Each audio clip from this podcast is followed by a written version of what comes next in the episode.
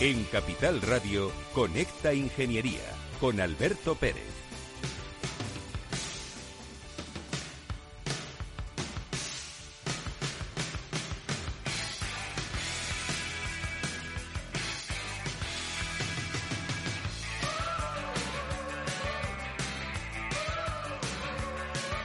Buenos días, España.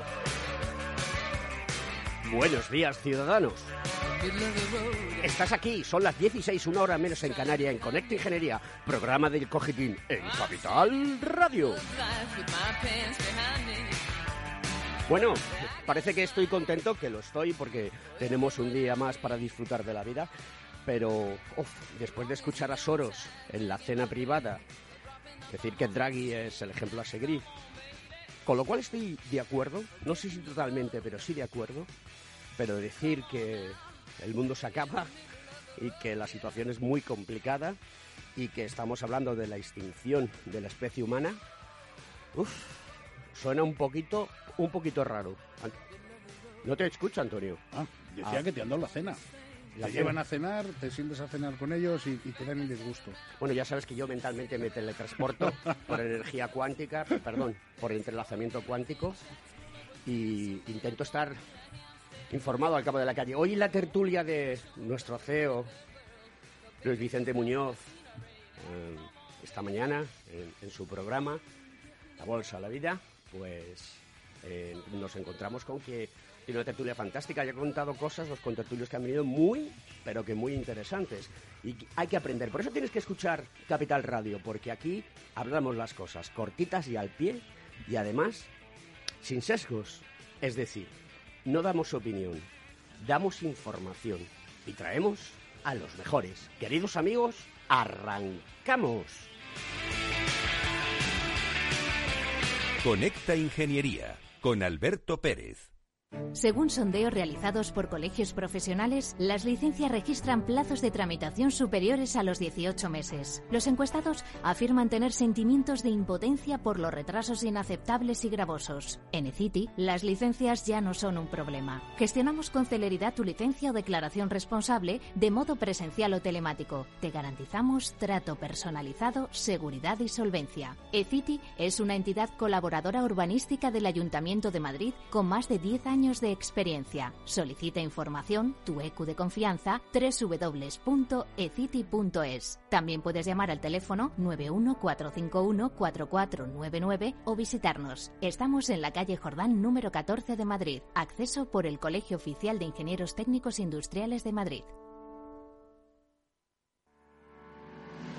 ¿Quieres ser empresa colaboradora del Cogitim? Gracias al convenio gratuito tendrás multitud de ventajas para tus empleados aunque no estén colegiados, tales como descuentos en formación presencial y online, acceso a proempleo para que puedas encontrar el perfil que más se adecue a tus necesidades y aparición en nuestras publicaciones y web, entre otras. Hoy más que nunca, colaboremos juntos. Puedes llamarnos al 91 448 2400.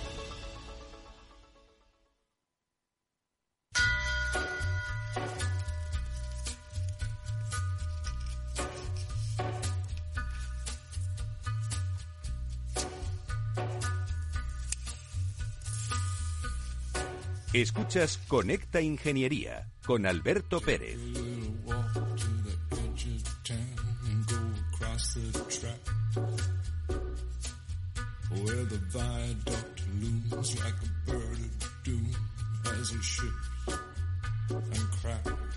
Bueno, pues eh, Rafa Cano, como siempre está tan ocupado, eh, le voy a bajar el sueldo a Antonio Sousa. Debe estar en alguna meeting o algo, pero no hace los deberes que tiene que hacer con Conecta Ingeniería. Aquí a las 10 y 5 Eso es porque- arranca el programa, esté el presentador o no esté el presentador. Tienes un problema y es que tienes gente muy buena quitándome a mí, que ¿A yo soy el que No. rellena los huecos. Y claro, tienes, eh, tienes sus obligaciones. Tiene sus obligaciones. Está súper liado, como lo está Javi Font también, ¿no? Pero para eso estoy aquí. Para eso estoy aquí. Bueno, es que quiero que eh, el amigo eh, Rafa Cano nos hable sobre esta noticia. El gobierno amplía el PERTE para promover la industria de los chips de 11.000 a 12.000 millones. Eh, cuando tú ves estas noticias, a mí se me ponen los pelos como escarpias. Porque, claro, de, de 11.000 a 12.000 millones, nada más que 1.000 millones más. Nada menos, claro. Dices, joder, Alberto, mil millones de euros son muchos millones, sí. Eh, pero yo no sé si la gente sabe lo que es necesario para montar una fábrica que haga transistores y que haga, que haga chips. De hecho, fíjate, el problema Y el está- proceso que lleva, ¿eh? El problema está en que además la tecnología que tenemos en España permite la fabricación de chips de, de cierto volumen, ¿no? O sea, tamaños eh, relativamente grandes para lo que son los, los chips, ¿no? Pero lo que es la industria del nanochip requiere una, in- una inyección de dinero muchísimo mayor, ¿no? Porque además de todo hay que crear sitios, Sí, sí, fábricas. o sea, está claro que hay que formar a la gente. Eh, no, no, y que además hay que hay que poner en el mercado un producto que ahora mismo es un, un- un producto en escasez absoluta y que está parando prácticamente todas las industrias, entre ellas la, la industria del automóvil, que es eh, básicamente la industria más fuerte que tenemos y que nos encontramos, eh, hemos hablado en algún otro programa de ello, ¿no? Nos encontramos con sistemas y aparatos que ya el que más y el que menos antes pues llevaban eh, cuatro chips para hacer cuatro cosas y ahora cada elemento lleva esos cuatro chips, ¿no? Multiplicado por cientos de elementos que hay en un vehículo, por ejemplo, por poner el ejemplo de automoción. Eh, y además necesitamos nanochips, necesitamos ya un tamaño que en España no es viable hacerlo, no, no tenemos la industria adaptada, aunque sí tenemos la industria adaptada para la siguiente fase en tamaño, pero eso significa un, un desembolso económico enorme que tienen que hacer las empresas o que tienen que hacerlo bajo sistema de financiación público-privada, ¿no? Y bueno, pues para eso están los PERTES. Bueno, pues eh, yo recomiendo a todo el mundo que vaya a YouTube y busque un vídeo que se llama ¿Cómo se fabrica un circuito integrado? Nace un chip. Eh, el vídeo ya tiene muchos años, ¿eh? por lo menos 30 o 35, incluso 40. Y eso quiere decir que cuando veáis el vídeo os vais a dar cuenta del trabajo, ingeniería, diseño, etcétera, etcétera, etcétera, que lleva a fabricar un transistor y un chip, que puede llegar a tener miles de millones de, de- transistores, todo el circuito integrado, pero eh, más pequeñito que la hoja de un papel. Esto es increíble. Entonces, a mí se me hace corto esa situación del PERTE de 11.000 o 12.000. Si el de Qatar, que ha venido aquí, le hemos puesto las alfombras rojas, va a meter 5.000 millones de dólares, 4.700 millones de euros, si no me he equivocado en el cambio. Rafa Cano, buenos días. ¿Qué tal? Buenos días, Alberto. Oye, hay que ser más puntual, ¿eh? La próxima vez, tarjeta amarilla. Al turrón. Estaba justamente saliendo de una reunión. Ya lo sé, querido, ya lo sé. Cuéntanos. Pues nada, estaba, ya estaba viendo que estabas comentando el tema de los 12.000 millones de euros que, que se aprobaron ayer en el Consejo de Ministros para el diseño y fabricación de microchips y semiconductores y que se ha presentado como la noticia bomba de- por parte del gobierno español en el Foro Económico Mundial que se celebra en la ciudad suiza de Davos, como ya sabes. Sería el mayor PERTE de, de la historia de España. de- un PERTE es un proyecto estratégico para la creación y transformación económica y que busca principalmente atraer inversiones de estas tecnologías eh, que somos muy dependientes de terceros, no solamente en España, sino en Europa. Y, por supuesto, eh, nos parece una gran idea, eh, puesto que eh, es un acicate para atraer y retener todo el talento. Ahora bien, como comentas, no sabemos si este, esta cantidad es suficiente para convencer a las grandes empresas de semiconductores y de fabricación de chips, como son Intel, Qualcomm, que están muy relacionadas con, eh, con la tecnología 5G, Micron Technology, que también está muy posicionada sobre todo en servidores de edge computing, Cisco, etcétera. Eh, el problema es probablemente puede pasar porque eh, estas empresas no tienen la intención de invertir en Europa, puesto que los costes y los beneficios fiscales son mejores en los países as- asiáticos. Pero bueno, hay una apuesta, eh, por lo menos, encima de la mesa del gobierno español para que España lidere a largo plazo pues toda esta inversión. Eh, ya sabes muy bien, Alberto, que los ingenieros españoles están muy bien valorados y, por tanto, creemos que eh, esta industria ha pasado a, a adquirir una importancia geoestratégica importante en la transformación digital de la economía, pues los chips se encuentran en cualquier ámbito, desde electrodomésticos, telefonía móvil, equipamiento informático, a los robots, satélites, máquinas de supercomputación.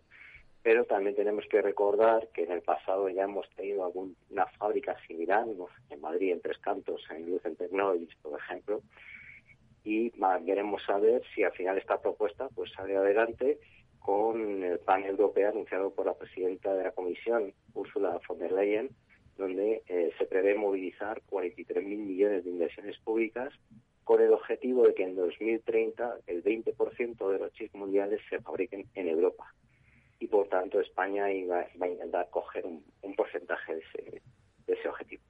Bueno, si son capaces de aterrizar el dinero, porque no lo están aterrizando, hay un serio problema en, en el mundo en el que nos movemos con relación a la llegada de la pasta de los PERTE, lo que hablamos siempre que es Next Generation, y que va con unos retrasos abrumadores, con unos retrasos escandalosos y vergonzantes, porque esta es la realidad, no se está llegando. Yo es que no sé cuál es el motivo y la razón. Bueno, ya, ya sabes, ayer me enteré que mm, la reforma de las viviendas o el chalet donde veranea el presidente del gobierno, eh, pues se va a hacer con los fondos Next Generation. Entonces, eh, ese es el problema, que no se, que no circule bien el dinero a las partidas que deberían ir y que eh, no seamos capaces de explotar esta transformación digital eh, gracias a estos a estas inversiones y estas subvenciones de la Unión Europea en estos fondos y de forma adecuada y perdamos esa oportunidad y el tren pase de largo. Querido Rafa, muchas gracias por la noticia. Nos vemos la semana que viene. Un fuerte abrazo. Venga, igualmente, gracias.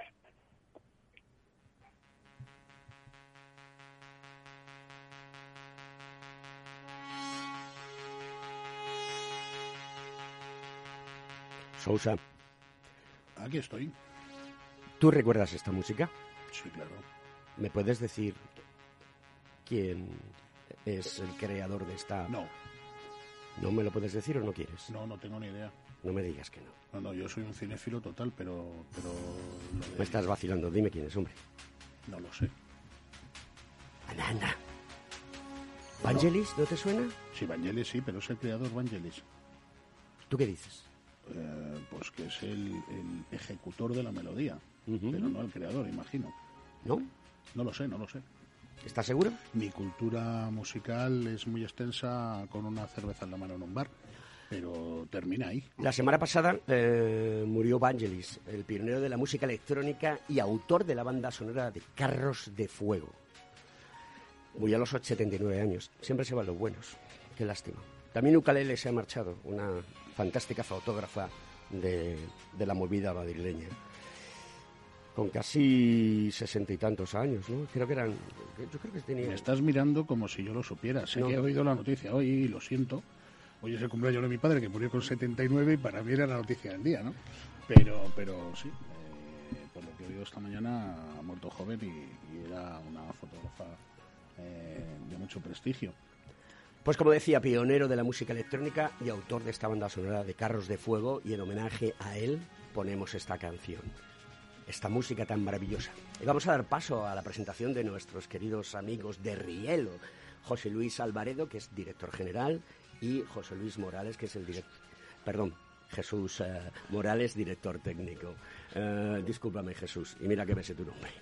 Estas cosas pasan. Esto es lo que tiene el directo. Sí, problema, Alberto. Muy bien. Oye, ¿qué es Rielo? ¿Quién me lo cuenta? Yo mismo. Pues adelante, José Luis, todo tuyo. Buenos días y agradecido y encantado de estar aquí con vosotros y, de esta invitación para compartir este espacio con, contigo y con, con, con los oyentes. ¿no? Eh, Rielo, Rielo es eh, una multinacional italiana con sede en Leñago y fábricas en, en Verona, en Leñago y en, y en Milán, que bueno pues lleva una trayectoria dilatada de unos 20 años eh, con una actividad principal en la conversión de energía para aplicaciones industriales y civiles, ¿no? Y bueno, pues una de las ramas de sus productos son los sistemas de alimentación interrumpida, que es un poco la razón de ser de la sociedad que represento aquí en España. O sea que los famosos SAI. Efectivamente. Es que, ya claro, yo hice la mili y SAI era el servicio de acción inmediata. eran los musculosos. que van una gorra verde, el ejército del aire. Sousa se acordará porque hicimos la mili, la mili en el mismo sitio. Continúa. Sí, bueno, es, el, es la sigla ¿no? de Sistemas de Alimentación Ininterrumpida eh, y también se les conoce con la sigla inglesa de UPS. ¿no? UPS. Eso es.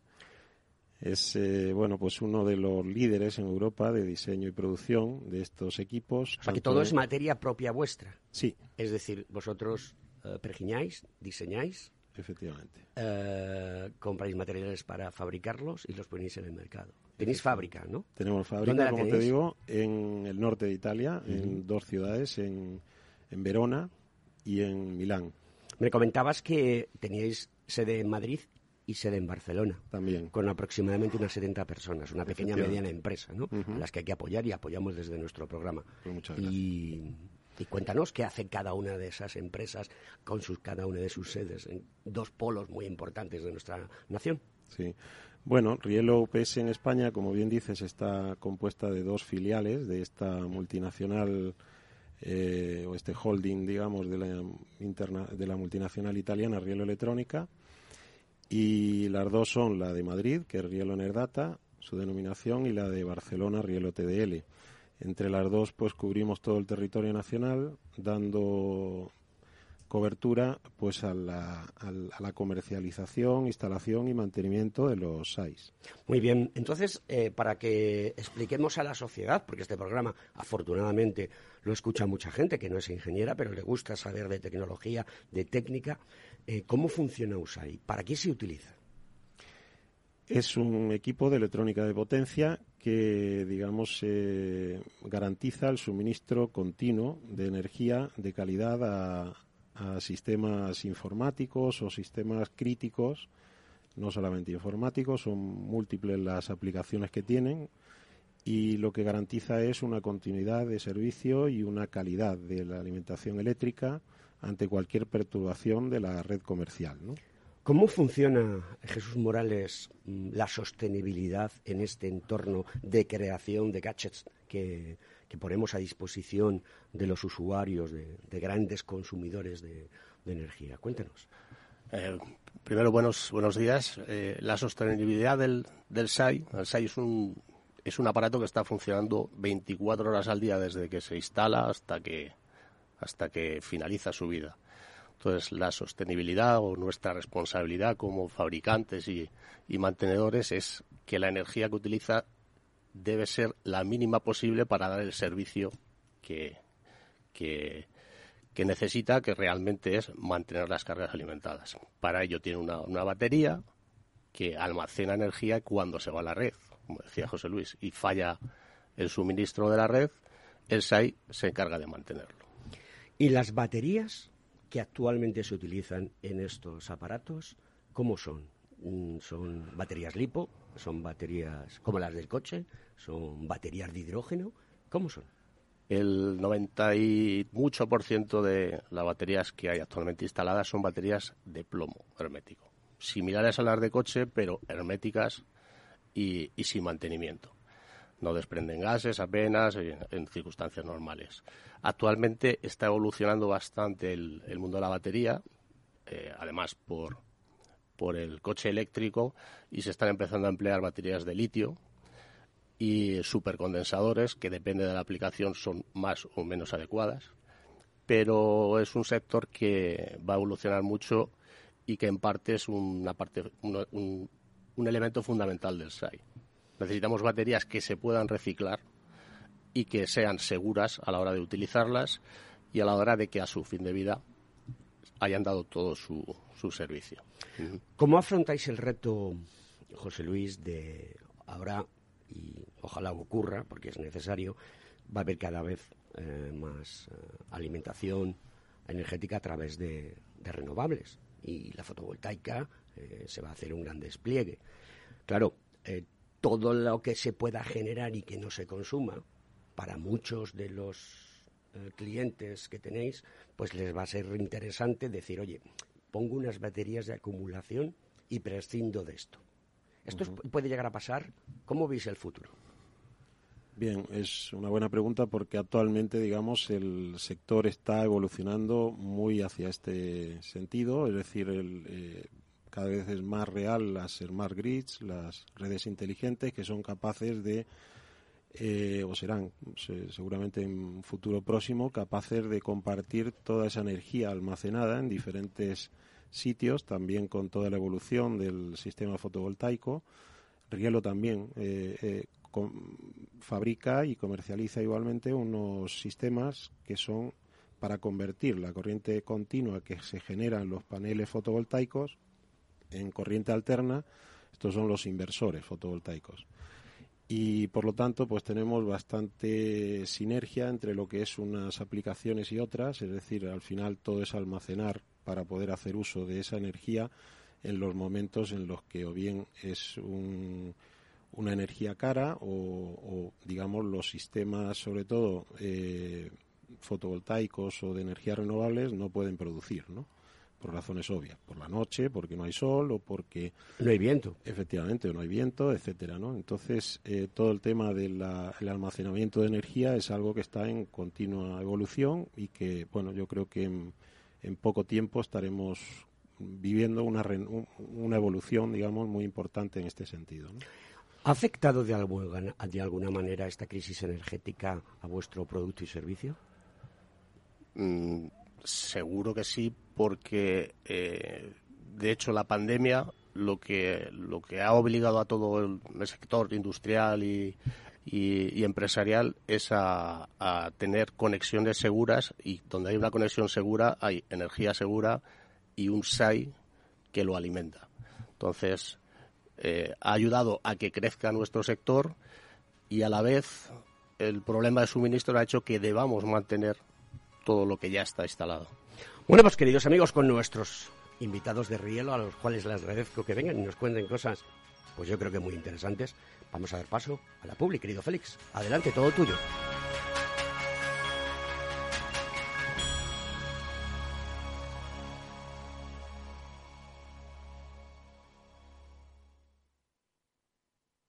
Más es obtener siempre la mayor rentabilidad posible para nuestros clientes.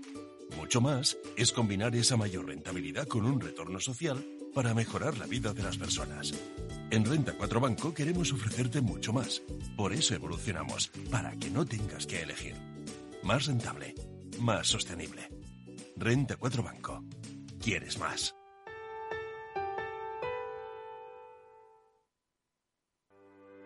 ¿Necesitas saber el valor de tu empresa o una evaluación de su sostenibilidad? ¿Necesitas un informe reconocido, solvente y de calidad para negociar con eficacia una compra o venta? ¿Lo necesitas para acreditar su valor o sostenibilidad ante terceros? ST Sociedad de Tasación, entidad homologada por el Banco de España, es tu mejor opción. Visítanos en stvaloratuempresa.es o llámanos al 91 436 0205. Capital Radio Madrid 103.2. Nueva frecuencia, nuevo sonido. Esto te estás perdiendo si no escuchas a Rocío Arbiza en Mercado Abierto. Antonio Peñalver, consejero delegado de Sopra Steria en España. Nuestros jóvenes pues prefieren estudiar otras cosas que, que ingenierías, a pesar de que en un futuro cercano o inmediato pues tendrían muchísimas mejores previsiones de, trabajo real que con otras profesiones. Entonces hay una hay, una acción de divulgación y de culturización y intentar pues atraer a estos jóvenes en edades tempranas antes de que decidan que ya no les gustan las matemáticas, que quizá es a los 12, 13 años y es aquí donde creo que hay que hacer el esfuerzo para que no lo descarten ya en edades muy tempranas. Mercado Abierto con Rocío Arbiza. Capital Radio.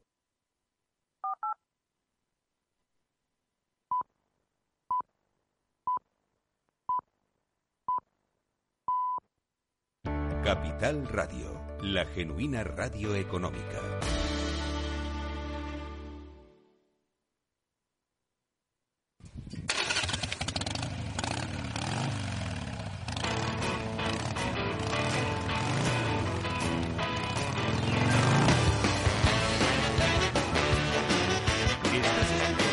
Conecta Ingeniería.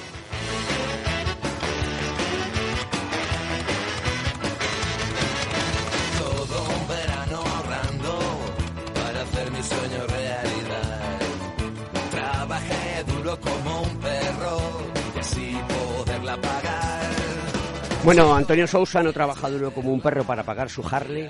Harley Sousa, querido amigo, adelante con los faroles. Eh, La vida está para el- encontrar el punto exacto, el equilibrio entre lo que te gusta, lo que debes hacer y lo que te apetece hacer. Pues adelante y ponte bien el micrófono, que te lo Pues, digo todos los días. Mira, una de las cosas que, que siempre tenemos en cuenta cuando estamos aquí es la ingeniería, la tecnificación de, de los procesos, y, pero también hablamos mucho de las personas, de las soft skills.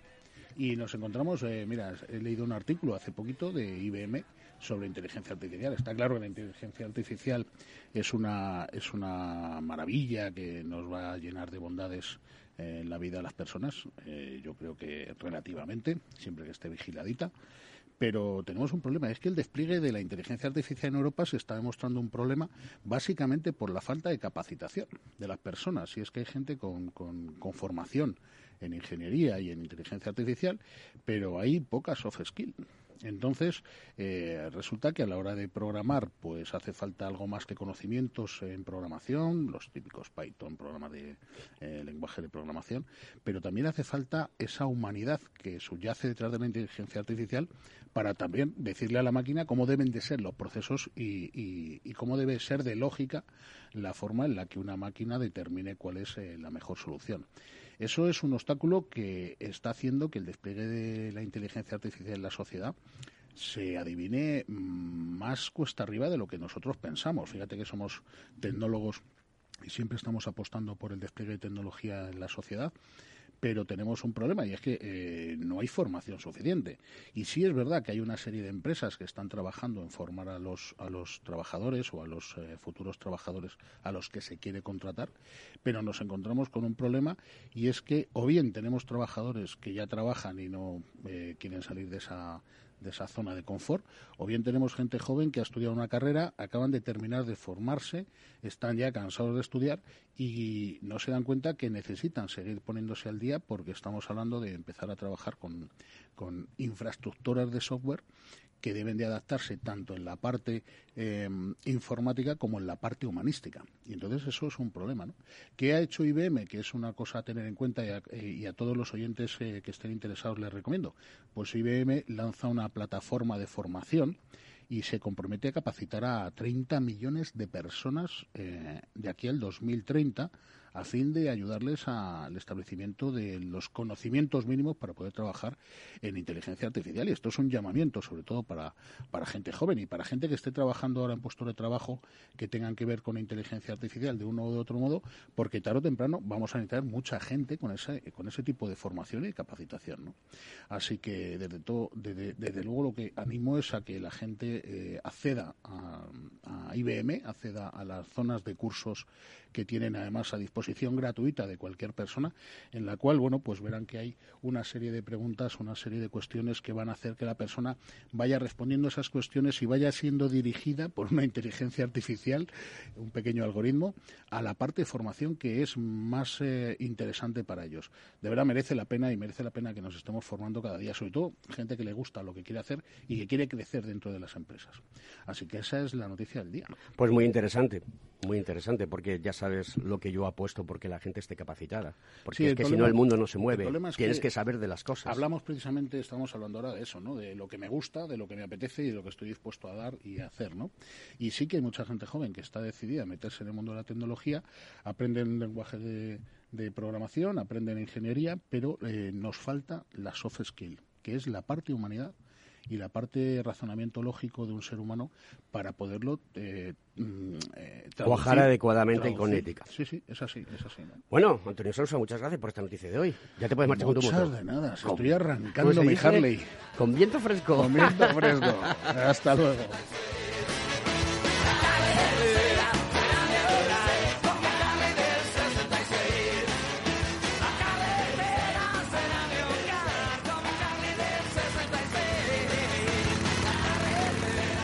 Estás escuchando Conecta Ingeniería. ¿Estás colegiado en el Cogitim? ¿Piensas que por no visar no necesitas la colegiación? El colegio es tu mejor aliado. siempre estará en tu desarrollo profesional, ofreciéndote servicios como asesoramiento técnico, legal, laboral y fiscal, además de numerosas herramientas competitivas como formación presencial y online, acreditación de PC Ingenieros, software técnico, networking y otras muchas. Porque creemos que trabajando juntos podemos construir una sociedad mejor. Colégiate. Más información en www.cogitim.es.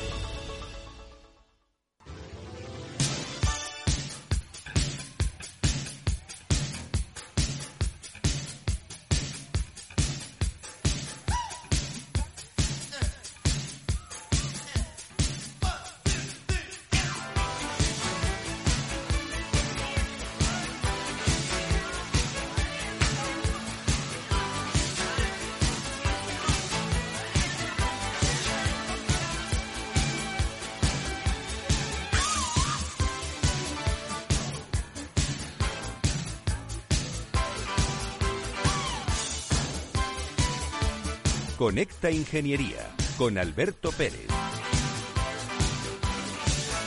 Pues vamos con esta canción de Prince. Baby and Star. Eso es lo que somos aquí, unas estrellas. Y tenemos a la, a- como estrellas invitadas a Rielo, que nos está contando unas cosas que son muy prácticas en el mundo de hoy en día. Antonio, tú tienes un montón de preguntas, por favor, adelante. Sí, mira, eh, yo que vengo de la parte de la construcción y de las instalaciones, hay una cosa que me he encontrado y es eh, clientes que muchas veces eh, están un poco perdidos ¿no? y confunden o, o creemos confundir lo que es un SAI con lo que es un, un sistema de grupo electrógeno. eh, que a fin de cuentas parece que nos ofrece lo mismo, el sistema de alimentación interrumpida y tener luz cuando se ha ido la luz, ¿no? Eh, creo que es un grave error, así que, por favor, no, no, no es, no es lo mismo y, y por, por hacer una explicación sencilla que todo el mundo pueda entender, pensemos en un, hospital que está alimentado por varias redes comerciales, puede ser una o dos, y cuando se va a la red, el elemento que da seguridad a las UCIs, a los quirófanos, etcétera, es el SAI. Es el elemento que está más cerca de la carga. ¿Qué es el grupo electrógeno? El grupo electrógeno es un motor, como puede ser el de un coche, al que va conectado un alternador que tarda un tiempo en arrancar. Tarda 30 segundos, 10 segundos, 15, hasta que se estabiliza y a partir de ahí todo el edificio, todo el hospital o las cargas a las que alimente vuelven a estar alimentadas. Incluido el SAI. Incluido el SAI, que, que mientras eso ocurre tiene unas baterías de respaldo que ha- hacen que, que tengamos energía en, en todas esas instalaciones críticas. que de hecho además, por lo que me estás explicando Jesús, eh, es esa criticidad de ese momento el que determina la idoneidad de montar un site, porque no tenemos esa caída. Imagino que los grupos al entrar también tendrán un pico de tensión a lo mejor, o, o- no lo sé si eso estará mm, controlado. Los grupos tienen un, un control de, de arranque, una regulación, pero por muy bueno que sea el grupo, tarda unos segundos en estabilizarse y en dar una tensión que podamos conectar a la, a la carga. Cuando eso ocurre hay una conmutación eléctrica aguas arriba y todas las cargas, iluminación, el propio SAI, vuelven a recibir la alimentación, pero eso lleva un tiempo. Cuando hablamos del SAI, eh, yo recuerdo porque los, los he tenido y los he instalado, eh, hablamos de eh, tiempo, porque estamos eh, teniendo en cuenta que es una batería.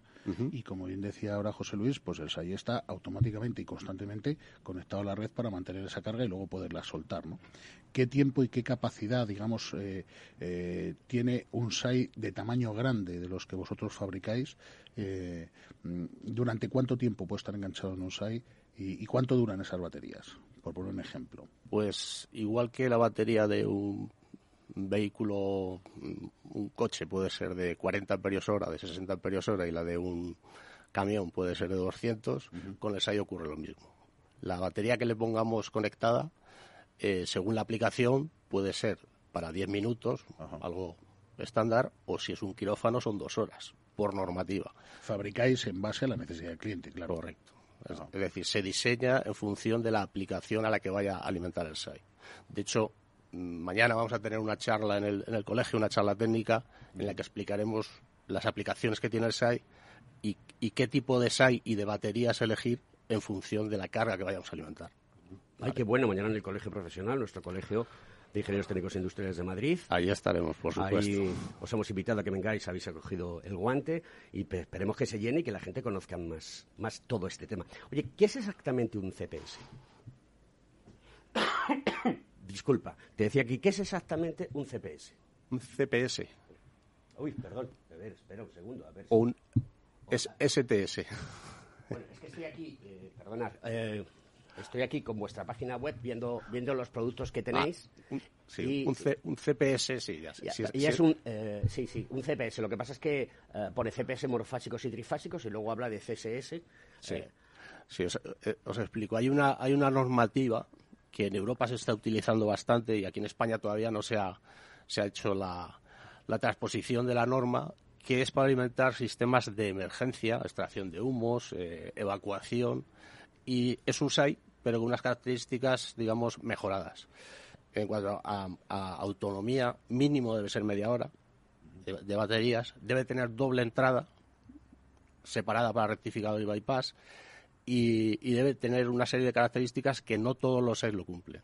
Hay que pasar una, una homologación y dar esa, esa, esa norma. Por eso CPS es un SAI, pero para unas aplicaciones especiales. Cuando hacéis sistemas de transferencia inteligente de dispositivos de conmutación para garantizar la distribución de energía, estamos hablando de montar una red física para que todo funcione adecuadamente. ¿Cuán de difícil es o cuánto es de difícil es eh, todo esto dentro de una instalación, como puede ser un hospital, que tú decías, oye, en los hospitales el quirófano tiene que ser dos horas mínimo. Lógico, si estás en medio de una operación, esas dos horas las emplearás para cerrar al paciente y luego continuar. Eh, cada aplicación, eh, porque un hospital es fácil pensar que debe ser, tener unas instalaciones seguras y que, y que cuando alguien está haciéndose una prueba o una operación no se debe parar. Pero hay otras instalaciones de seguridad, como puede ser una conmutación en- de redes o el control de, de- de una línea ferroviaria o, o no digamos de los aviones, ahí siempre hay un SAI. Entonces, en función de esa criticidad, hay di- diferentes arquitecturas de seis en paralelo, sistemas redundantes, que hacen que la posibilidad de fallo se, minimice o directamente que se anule, precisamente por la redundancia en todo, en todos los, sistemas. Para eso debe haber un departamento de, preventa que en función de, esa, de esas necesidades pues eh, optimice el diseño para, hacerlo lo mejor posible y con la menor cantidad de recursos que, se necesiten para lograrlo.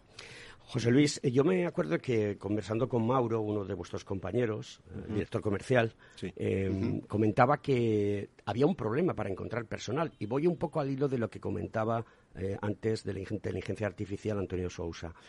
Es decir, ¿tenéis problemas para encontrar gente? Sí, la realidad es que sí. ¿Y esto cómo Es- se subsana? ¿Ah, ¿Trabajando el doble?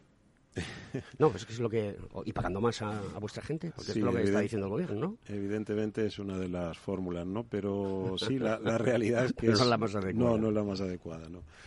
Es un problema que yo creo que sufren todas las empresas tecnológicas y que requieren sobre todo eh, personal para trabajo en campo, para lo que venía a ser un poco la, o lo que viene a ser, vamos, lo que es la formación profesional es donde yo creo que más escasea el personal y eh, aparece mucho ingeniero, sobre todo cuando se busca pues personal joven que tiene que eh, formarse en, el, producto, en el gremio para el que queremos eh, incorporarlo, pues nos encontramos que la mayoría pues han estudiado pues otro tipo de formación con otras aspiraciones y realmente lo que es personal que tenga un poco de experiencia y con una formación eminentemente práctica, pues hay poco realmente.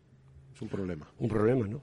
Eh, A mí me, preocupa esto porque puede ser que algún día digas, no puedo seguir o acometer muy poquito trabajo porque no tienes más personal eh, en el tema. ¿Tenéis pensado algo al estilo de lo que eh, está haciendo IBM o otras empresas que van a coger gente de la calle sin formación sin titulación o con titulación y con formación, pero los van a hacer expertas en el desarrollo de un trabajo y un proceso que hoy en día es demandado?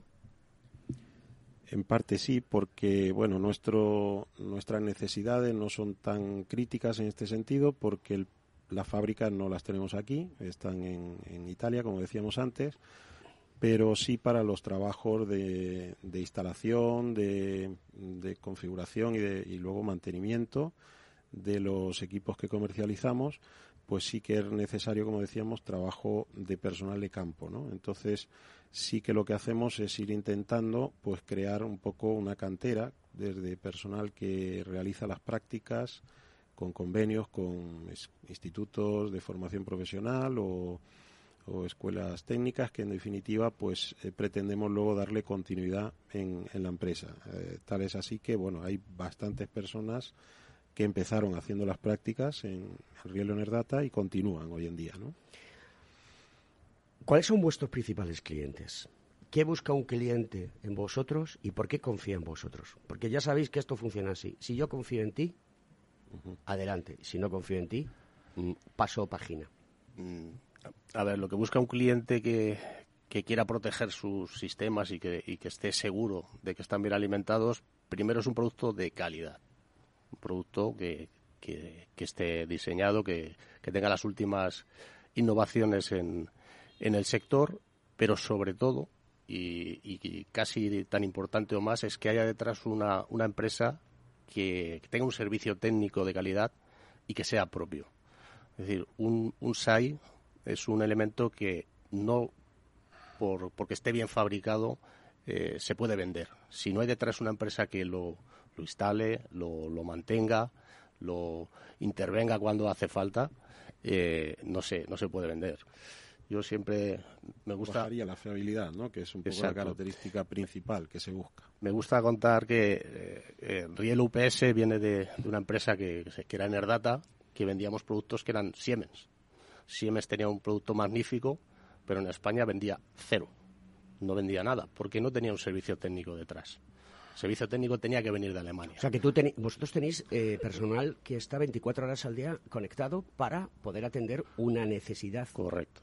Es decir, cuando hay una avería, eh, los clientes que tienen un, sistema que no puede parar, sea la hora que sea, pues tienen un, contacto directo con la empresa y se ponen, se pone en marcha un mecanismo para solucionar el problema que sea, que puede ser por teléfono y, que, y que se resuelve o puede ser in situ. Para ello debe tener eh, tanto almacén con stock de repuestos como personal que sepa intervenir en esos, en esos momentos.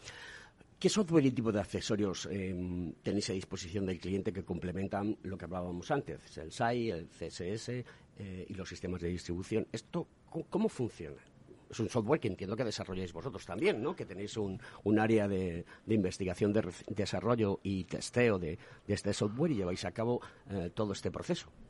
Sí, aparte de, que el SAI esté funcionando, alimentemos todo lo que, lo que queremos proteger, eh, debemos informar al, usuario o al cliente de, cómo está funcionando el equipo. Es decir, si no hay ninguna, eh, ninguna avería, pues el SAI no genera ninguna alarma, no envía ningún, ningún procedimiento, etcétera. Mm, hoy en día todas esas comunicaciones se, se hacen vía redes con Modbus o, porque el SAI es un elemento más de, la red, se le puede poner una tarjeta SNMP y comunicar cómo está, cómo está funcionando. Incluso nosotros, si tenemos acceso porque el cliente nos deja, podemos ver lo que está pasando y actuar en consecuencia. Eso es muy curioso. Eh, ¿al, ¿Al cliente no le interesa que tú tengas acceso a esa información?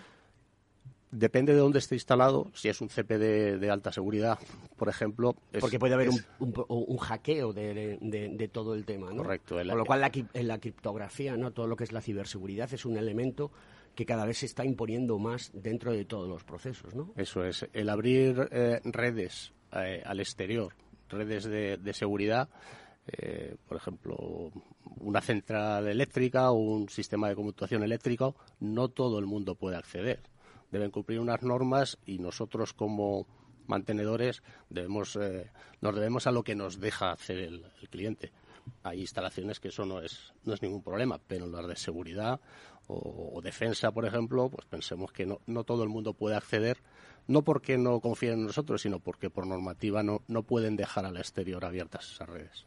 Antonio Sosa, tú preguntabas antes en, eh, yo quiero saber, récord. Eh, sí, estaba interesado en saber vida útil de un SAI media? Porque estamos hablando de una batería. Eh, la batería, digamos que puede ser, eh, no diría el talón de Aquiles, pero, pero casi. sí, me resulta curioso que hayas hablado de plomo y no de litio. El polímero de litio o el litio son las baterías que se utilizan. Yo trabajo sobre todo en tema de aviación ahora y, el polímero de litio es eh, la batería más utilizada y el plomo pues tiene los problemas que tiene. Bueno, el principal problema que tiene hoy es el coste. Vale. Te sale más barato una de plomo que una de litio. Sí, sí, sí, sí. Lipo, las famosas lipo. Tiene, dentro del litio hay varias tecnologías y que se utilizan en el SAI hay dos, dos, tres tecnologías de litio porque puede ser con manganeso, con óxido de hierro, hay diferentes tecnologías que se, se adaptan. Eh, las de litio son mejores prácticamente en todo, en número de ciclos, en vida, en funcionamiento con temperaturas mm, extremas, pero tienen un inconveniente que es el coste. Y nosotros nos debemos a, a- en proyectos a hay que entrar en un coste que está que está tasado por el proyecto, por sea un, un organismo público o una empresa y entonces muchas veces eh, esa limitación no deja no deja llegar a- a- al precio que, que tiene la batería. Eh, José Luis, me consta que estáis a tope en ferias y en eventos y historias que tenéis Sí. próximamente. Sí, este año en concreto, pues además muy, muy próximas, tenemos eh, dos ferias que se nos solapan. Una es la BIEM, eh, la Bianual Internacional de Máquina Herramienta en Bilbao, que esto es más como una, eh, digamos, una posibilidad de eh, incorporar el SAI a, un- a una máquina herramienta, ¿no? Como, Ajá. Como eh, parte de la propia- que- de lo la propia que- máquina. Claro, lo que tiene sentido para nosotros, este tipo de feria, ¿no? Más que en sí el propio equipo dentro de esa feria. Y esto es el, en junio, entre el 13 y el 17, es esa semana de lunes a viernes, en Bilbao, como digo, en, el, en la feria de Bilbao. Y al mismo tiempo, eh, pero solo dos días, el martes y jue- el miércoles y jueves, no, de martes a jueves son tres días, eh, está Genera, donde también tenemos presencia, aunque ahí fundamentalmente, eh, como es de energía y medio ambiente, pues bueno, lo que eh, exponemos es los inversores fotovoltaicos, ¿no? Que co- comentábamos antes. Cuéntanos un poquito más exactamente qué, qué hacéis con los inversores fotovoltaicos. Voy a, voy a intentar explicárselo a la audiencia Ujú. para que lo entienda. Esos, esos paneles que se ven en muchos tejados. Y y lo único por terminar, Alberto, que nos quedaba un poco la tercera feria, que Ah, perdón, es, quizá la más importante de este año también, que, que está en octubre, que es el Data Center World, eh, que también participamos, eh, en este caso por primera vez. Es la segunda edición, la primera fue el año pasado, y es una feria donde Rielo pues participa también en Londres, París, Frankfurt, Singapur, y este año pues participaremos también aquí en España, ¿no? Eh, muy dirigida al data center en este caso. Sí, uno de los sitios muy importantes para que los datos sigan fluyendo, porque si no tenemos datos nos morimos. La gente no se da cuenta que estamos en la época de la datalogía. No es que antes no existiese, que existía. El que tiene el- la, eh, la información tiene el poder, el que tiene el dato tiene el poder. Esto es así de sencillo. Pero bueno, por contar un poco eh, lo del tema de los inversores de fotovoltaica, que es un tema que es muy interesante.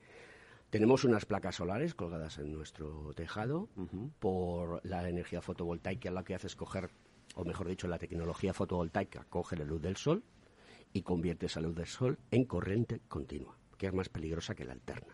Y eso va a un inversor, Eso ¿de es. acuerdo? Ese inversor que lo que hace es introducir dentro de tu sistema red de, de ele- de electricidad, de fuerza, ¿de acuerdo? Mete corriente alterna.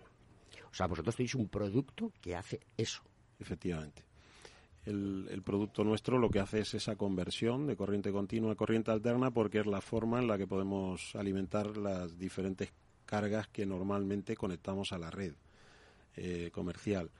Y también eh, se, se asocian baterías, en este caso, pues como decía Antonio, bastante más avanzado va la aplicación de las baterías de litio que, en el mundo del SAI, aunque el SAI, pues ahora ya también con todo el boom del coche eléctrico y todo esto ha favorecido bastante para que la batería de litio, aunque sea para autonomías largas, pues sea una batería que ya se está utilizando y sobre todo para voltajes de, de altos también que se manejan en el circuito intermedio de, de corriente continua que llevan los SAIs, ¿no?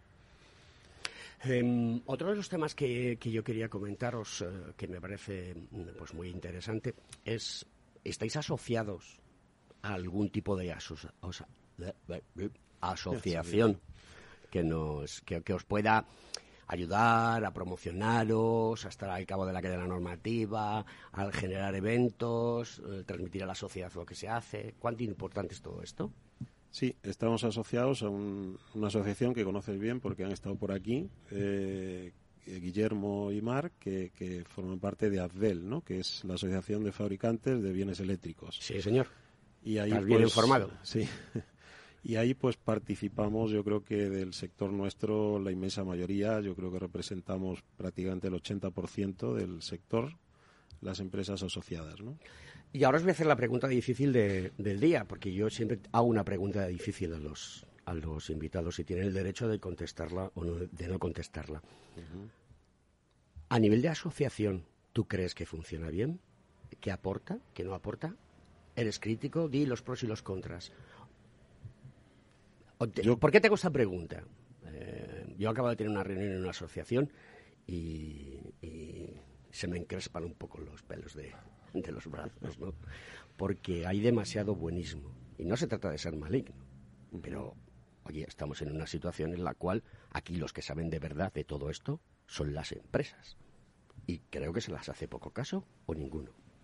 Efectivamente, pues el, el tema de la asociación yo creo que es fundamental porque uno por sí solo pues no puede eh, generar, digamos, el, la, El la ecosistema. fuerza o el ecosistema efectivamente para conseguir lo, lo que necesitamos las empresas para tirar para adelante, ¿no? Y en un mundo cambiante como el que estamos hay que estar evolucionando continuamente y a veces pues la administración va lenta en algunos aspectos y desde la asociación eh, dado que, bueno, como es el caso de Abel, representa un importante colectivo como el nuestro, pues ahí sí que tenemos un poco más de, de- de fuerza para conseguir llegar a esas instituciones y, bueno, conseguir logros que de otra forma sería imposible, ¿no? Chicos, el programa se va a acabar en dos minutos. Mm, a mí me gustaría que os vendieseis un poco. Es decir, ¿por qué tengo que contrataros a vosotros el producto y el servicio? A ver, director técnico. O tendríamos que llamar a Mauro, lo llamamos, ¿eh? Ah, venga, venga. Se- seguro que lo, que, lo, que lo haría mejor que yo, pero vamos, eh, eh, lo que procuramos y, y llevamos ya en, en este sector pues, pues 30 años prácticamente es que eh, hagamos el, el trabajo como se debe hacer y los clientes confíen en nosotros. Uno de los sectores en los que más estamos es el hospitalario. Y es un sector en el que si, si no confían en tu producto y en tu servicio, es muy difícil mantenerse. Eh, y, y estamos orgullosos de estar ahí. Entonces, eh, nos dedicamos al SAI, no somos un, un multifabricante con varios productos y cuando vendemos el producto es porque cumplimos lo que pide la especificación y porque nuestro servicio llega al, al cliente con la responsabilidad con la que tratamos de, de hacerlo y, y- y queremos que al siguiente proyecto estemos ahí. ¿Cuántos años llevas trabajando en Rielo? Pues eh, empecé en el año 94 en, en Erdata y sí, en, en distintas responsabilidades, pues del 94 a hoy.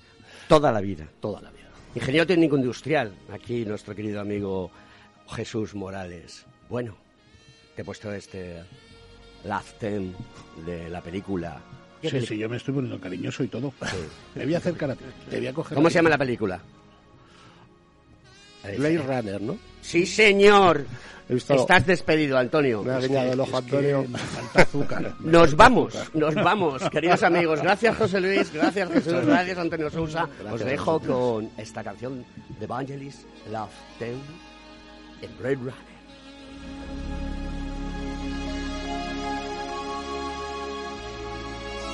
Conecta Ingeniería con Alberto Pérez.